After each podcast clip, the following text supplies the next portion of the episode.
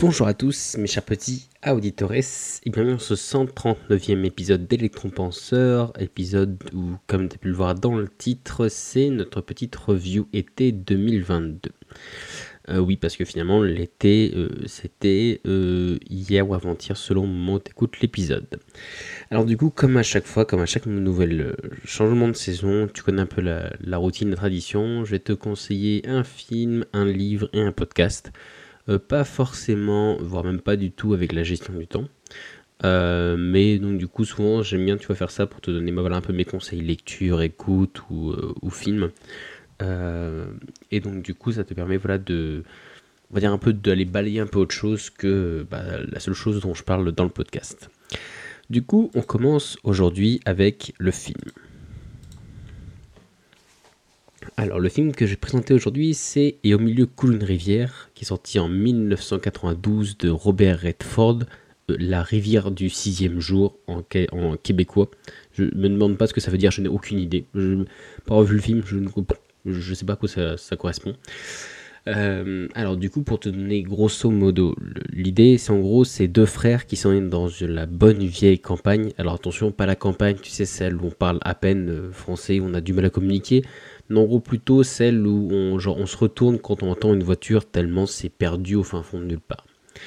Alors du coup, bah, sur les deux frères, il y en a un qui part faire ses études. Et le film, et donc du coup le livre duquel il est tiré, en fait, il raconte le point de vue de ce frère qui est parti faire ses études, qui revient après quelques années, et qui découvre comment son frère, il a continué de s'épanouir dans ce petit village. Et en gros, il compare le style de vie effréné du reste de l'Amérique et surtout des villes à côté de ce petit coin près d'un ruisseau où le temps semble s'être arrêté. Alors du coup, donc comme d'habitude, les points forts et les points faibles. Alors les points forts, pour commencer, c'est Brad Pitt. Alors si tu es un ou une fan de Brad Pitt, tu vas voir, il est au top de sa forme. Euh, pas au top façon 3, mais plutôt euh, façon genre regard angélique, sourire charmeur. Il fait à la fois héros et anti-héros du film. Euh, genre voilà. même personnellement, tu vois, je trouve que bah, c'est un peu comme dans 3, tu vois, genre il irradie le film juste à lui tout seul, quoi. Voilà, donc ça c'était le petit point pour commencer. L'autre point positif, c'est que en gros, euh, d'ailleurs, je pense que c'est la raison principale pour laquelle je te présente le film aujourd'hui. C'est en fait, c'est que ça décrit euh, un style de vie. Je voudrais me dire que je vais faire une mini-série. Oui, encore une mini-série, mais apparemment ça te plaît, donc du coup, euh, selon les recours que j'ai, donc du coup, je vais continuer à en faire. Je vais sûrement faire une mini-série sur les différents styles de vie, parce que pour le coup, ça par exemple, ça touche directement bah, à la gestion du temps ou autre, selon comment tu vis, à quel rythme ou autre, bah voilà, c'est 100% de la gestion du temps. Alors du coup, donc voilà, le but c'est pas sera pas de te convaincre ou de te faire culpabiliser, juste de te montrer qu'il y a d'autres manières de vivre qui existent et que si la tienne elle te plaît pas ou que tu es un peu curieux ou que tu veux découvrir, et bah du coup il te tient qu'à toi d'en essayer une autre. Donc du coup là, clairement, on voit clairement en fait le style de vie d'un petit village au bord de l'eau qui est rythmé par des petites amourettes, par les rêves de la ville, les bagarres au bar et les pêches au bord de l'eau. Et donc du coup, tu vas ça, ça donne vraiment en fait la, surtout qu'en plus on met encore plus en exergue pardon, avec bah du coup la comparaison avec le style de vie, bah voilà, du reste de l'Amérique, de la, des grandes villes où tout le monde court partout, où tout le monde est tout le temps pressé. Et parce que de façon, sans trop te spoiler, parce que tu t'en es douté, c'est dans le titre, cette rivière, elle va tenir une place importante dans le récit. Voilà, maintenant c'est le tour, le tour des petits points négatifs. Alors en fait, le point négatif que je donnerais, c'est qu'il n'y a pas vraiment d'histoire. Ou alors s'il y en a une, elle est plus en arrière-plan. Dans le sens où bah, moi, ça fait quelques années que j'ai vu le film et je ne me souviens pas d'une histoire percutante, un truc, voilà, c'est une trame de fond.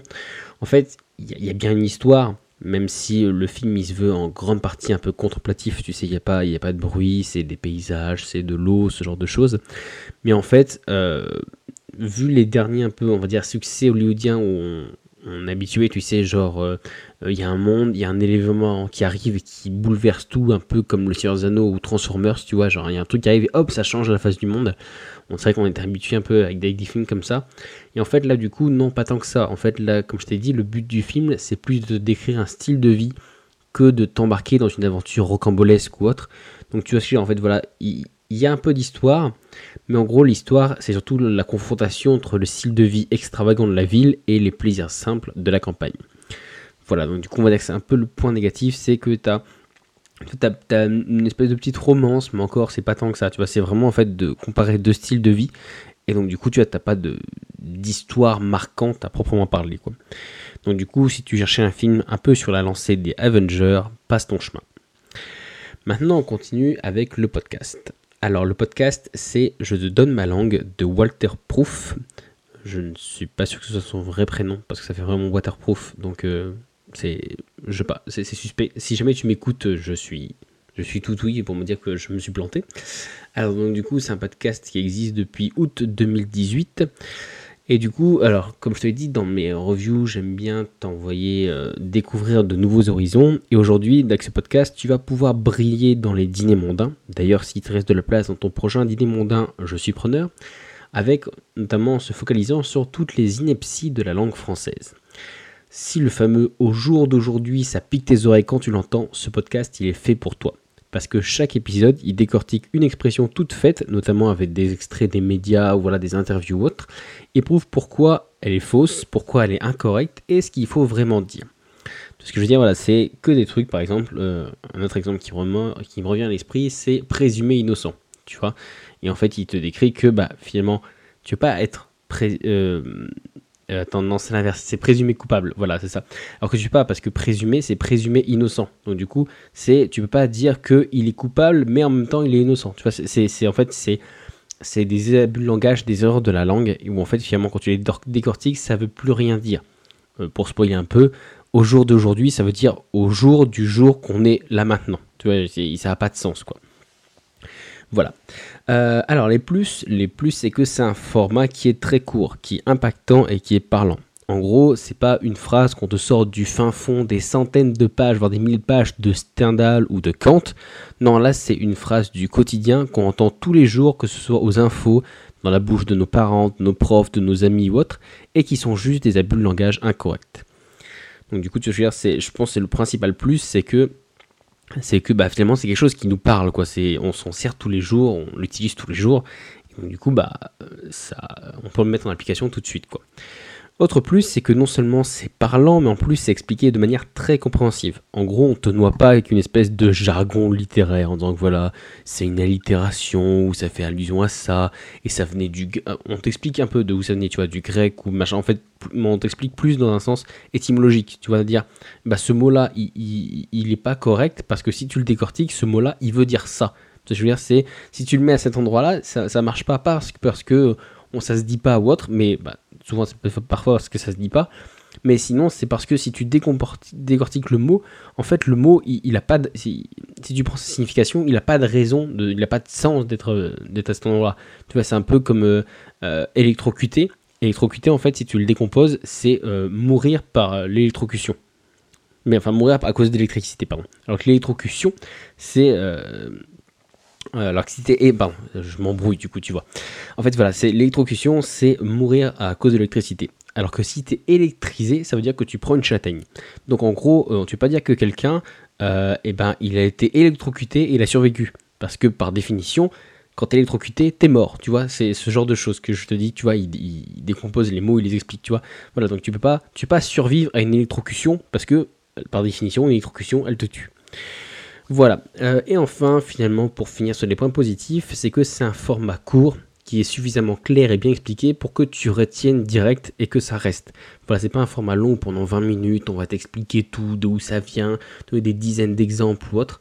Et en même temps, c'est pas tellement court en mode genre un truc qui dure une minute et du coup euh, t'as pas le temps de savoir de, retenir ou autre. Non, là c'est juste le bon format pour que euh, et ce soit pas trop long, que voilà ton esprit reste focus et en même temps que ce soit assez, long quand même pour que ton esprit, voilà, il, tente de l'imprégner, de bien comprendre le principe. Alors les moins, parce qu'il y en a toujours. Alors les moins, c'est que euh, c'est compté avec une voix qui est grave, très grave. Je me demande même si c'est pas adapté une vidéo de quelque chose comme ça, trop grave parfois. Et en fait, du coup, on a parfois du mal à bien comprendre, surtout s'il y a du bruit autour. Tu sais, ça te fait une voix un peu bourdonnante comme ça. Euh, et donc du coup, tu vois, t'as un peu, parfois un peu de mal à comprendre. Je trouve que c'est un petit peu un point négatif. Et l'autre point négatif, c'est que c'est un épisode par mois. Alors il faut pas être pressé, surtout que les épisodes ils font on va dire moins de 5 minutes. Donc du coup tu as vite fait de commencer à rester sur ta fin. Du coup, ce qui explique que même si le podcast il a presque 4 ans, et eh ben il n'y a que 47 épisodes parce qu'il n'y en a pas plus d'un par mois qui sort. Voilà, donc ça c'était pour le podcast. Et on finit par le livre. Alors, le livre, c'est ma petite pépite du jour. Euh, j'aime bien être, un petit côté un peu provoque. Alors, mon livre que je te conseille cette semaine, c'est Le Prince de Nicolas Machiavel, qui a été écrit au XVIe siècle. Alors, est-ce qu'il y a encore besoin de le présenter? Eh bien, en fait, peut-être bien, parce que Machiavel, ça te parle. Euh, Machiavel, tu sais que ça a donné machiavélique, qui en gros, qui donne bah, voilà, un côté démoniaque, euh, tu vois, sans, foi ni loi, euh, impitoyable ou autre. Donc du coup, tu te dis que Machiavel, ça va être un être démoniaque et satanique, qui du coup, voilà, a inspiré l'adjectif machiavélique. Mais est-ce que tu connais son ouvrage principal, Le Prince? Peut-être pas. Et même si tu le connais, pas sûr que tu l'aies lu tellement, tu te dis que ce qu'il y a dedans, ça doit être noir, ça doit tellement être noir que ça va noircir ton âme dès les premières pages. Eh bien en fait, pas tant que ça. En fait, Le Prince, il a été écrit par Machiavel pour conseiller le mieux possible Laurent II de Médicis, qui était en fait le père de la fameuse Catherine de Médicis. Donc du coup voilà, en fait, il l'a écrit comme euh, voilà, une espèce de recueil de toute sa science, de toute sa connaissance. Et en gros, dedans, il distille toute sa science de la politique, des sciences sociales et un, peu, un petit peu militaire pour, servir pour faire une espèce de best-of à, à, son prince, pour que voilà, en gros, de dire, je vous ai fait une compilation du must du must, un peu comme Sun Tzu avec l'art de la guerre. Exactement. En fait, c'est un Sun Tzu, mais en version, on va dire, un peu plus dark, un peu moins, euh, poétique et un peu en mode, euh, genre, le tout n'est paix que paix et amour, quoi. Alors, les plus, c'est que, en fait, le principal plus, c'est que cet ouvrage, il a euh, valu à Machiavel sa terrible réputation. En gros, c'est suite à ce bouquin-là que les critiques, ils ont créé l'adjectif machiavélique. Et du coup, je pense que le lire, encore une fois, ça permet de te faire ton propre avis parce que du coup, ça va diviser les gens. Il y a certains qui vont être horrifiés, qui vont trouver ça immoral, et qui du coup vont se retrouver dans ces critiques voilà, qui ont créé cet adjectif. D'autres qui vont trouver ça normal pour l'époque, ou pour la politique en général, en disant bah oui, mais voilà, à l'époque, tout le monde se faisait la guerre de partout, il y avait des mercenaires partout, bah finalement, ça choque pas. Et euh, d'autres, souvent parmi les plus militants, qui en fait vont trouver qu'on fait bien pire depuis, euh, Dixit, euh, tous les dictateurs des 100 dernières années. Quoi. Voilà, donc du coup, c'est pour ça que je t'invite à le lire parce qu'en gros, tu te feras ta propre idée, tu te feras voilà, ton propre avis de finalement qu'est-ce qu'il faut en penser. L'autre point positif, c'est que c'est super facile à lire. Les chapitres, ils sont courts, ils sont concis, ils sont compréhensifs et en plus, ils sont illustrés avec des exemples qui sont concrets. Alors oui, ça a été écrit il y a 500 ans, mais c'est bien plus facile à lire que certains, voire même pas mal de livres de philosophie ou de dev perso de nos jours, qui veulent un peu se la péter, qui mettent des termes un peu ronflants. Genre là, voilà, c'est vraiment été écrit, t'as l'impression que ça a été écrit bah, maintenant, quoi. C'est à part quelques termes peut-être ou des tournures de phrases, mais sinon la grande majorité, tu peux lire, c'est un peu comme Sun Tzu, tu vois. Sun Tzu, ça a été écrit il y a des milliers d'années, et pourtant quand tu le lis, tu vois, c'est, ou du moins ça a été traduit de telle manière que voilà, ça nous paraisse, ça nous paraisse euh, clair et compréhensif, sans pour autant que c'est perdu en gros toute l'essence que ça avait à la base. Donc du coup, en fait, ici, le but, c'est de faire passer des idées claires et précises sans tout enrober dans une espèce de vocabulaire pompeux ou autre. Et c'est d'ailleurs pour ça, surtout que le bouquin, il a été critiqué, surtout à sa sortie. Parce que justement, il prend pas de pincettes, il se cache pas derrière des on dit, et puis il faudrait que, et tout ça. Il va droit au but en illustrant, directement euh, bah, la réalité des actes politiques et surtout les conséquences qui sont parfois terribles qui en découlent. Tu vois, il te dit pas, alors si vous faites ça, peut-être que... Non, c'est il se passe ça, il faut que vous fassiez ça. Oui, ça va créer des trucs terribles. Oui, vous allez avoir des morts. Oui, vous allez massacrer des familles. Mais bon, c'est comme ça qu'il faut faire parce que c'est comme ça qu'on tient un B. Voilà. du coup, c'est pour ça que je mets ça aussi dans les plus parce que voilà, il y a un côté direct. Tu vois, t'as pas un côté. Euh, je sais que c'est surtout les trucs que je, que je, que je reproche au, bouquin de dev perso de ces dernières années. Euh, c'est que bah, des fois, euh, par exemple, je me souviens avoir lu un super bouquin qui était Le signe noir. Euh, où du coup, en gros, voilà, c'était tout ça pour t'expliquer en gros le, euh, le fait que tu des opportunités qui pourraient se présenter. Je, crois que je t'en ai déjà parlé dans une précédente review. Et en fait, le bouquin, il, fait 600 pages, mais pour dire un truc qui tiendrait en 25, quoi. Donc, du coup, parce que voilà, on se donne des exemples, on extrapole, puis on resserre et tout ça, tu vois. Alors que là, au moins, ça va droit au but. Du coup, c'est un peu. Euh, alors, du coup, les moins maintenant. Les moins, c'est que bah, déjà, si la politique, la guerre, le pouvoir ou l'histoire, ça t'intéresse pas, et eh ben en fait, t'as aucun intérêt à lire ce livre parce que tu vas détester, parce qu'en gros, euh, c'est basé sur la promesse de tu veux le pouvoir, alors recule devant rien pour l'avoir. Euh, c'est un peu, si tu compares, c'est pour ça que moi je l'ai extrapolé avec ça, avec euh, si tu as regardé Walking Dead, l'évolution un peu de, de Rick Grimes, où en gros tu vois qu'au fur et à mesure que les épisodes ils avancent, et ben en gros ils tendent plus vers une espèce de politique comme ça en mode bah pour réussir et pour gagner il faut être prêt à tout, même au pire du pire quoi. Euh, l'autre côté négatif, il est directement lié au premier, c'est qu'en fait il faut avoir un espèce de certain détachement quand tu le lis. Ça a été écrit à une autre époque, dans un autre contexte, mais en gros, voilà, t'es pas un prince, mais si tu fais un travail de transposage dans notre monde, tu vas voir qu'il y a de nombreuses applications. Tu vas voir que voilà, c'est pour ça que c'est ce côté un peu point négatif que j'ai trouvé en gros, c'est que tu peux te permettre juste de lire le livre. Il faut que consciemment, tout le long, tu essaies de le transposer aux situations du présent pour que voilà, en fait, tu, tu comprennes vraiment l'essence du bouquin. En gros, euh, pour, mettre en exergue, c'est pas un ennemi qui bat en retraite, c'est ton boss insupportable qui d'un coup est gentil avec toi. C'est deux situations différentes, deux époques différentes, mais le principe de base, il est le même. Le, but, c'est de te faire baisser ta garde pour frapper encore plus fort. Tu vois donc du coup, si ce travail conscient, il te plaît pas et qu'il te tente pas ou que t'es pas prêt à le faire, en fait, tu risques de t'ennuyer parce que du coup, tu vas te retrouver trouver qu'il n'y a pas d'intérêt parce que ça va juste être une longue liste de conseils d'une autre époque pour une autre personne que tu n'as pas connue. Et donc du coup tu diras oui ok le bouquin il n'a pas d'intérêt. C'est voilà c'est comme si c'était euh, je sais pas comme si tu lisais une, de, une lettre de guerre euh, euh, d'un poilu tu vois à sa tante et qu'il parlait des artichauts qui dans le jardin. Bon ok quel intérêt tu vois. Enfin du moins pas quel intérêt pour toi tu vois. Alors qu'en fait, voilà, il faut juste que tu te dises tout le long du bouquin, tu vas avoir un effort conscient à faire, de dire, bah voilà, toutes ces situations-là, comment je les transpose dans le monde actuel. Voilà, bah du coup, bah, c'était tout pour ma petite review euh, euh, du coup d'été 2022. Du coup, je te remercie euh, de m'avoir écouté. je te dis peut-être à la semaine prochaine, mais je suis pas encore sûr vu que je m'accorde une petite semaine de vacances, donc je vais voir si j'ai le temps d'enregistrer jusque là. Donc du coup, surprise pour la semaine prochaine, et je te remercie de m'avoir écouté. Et d'ici là, je te dis à la semaine prochaine. Ciao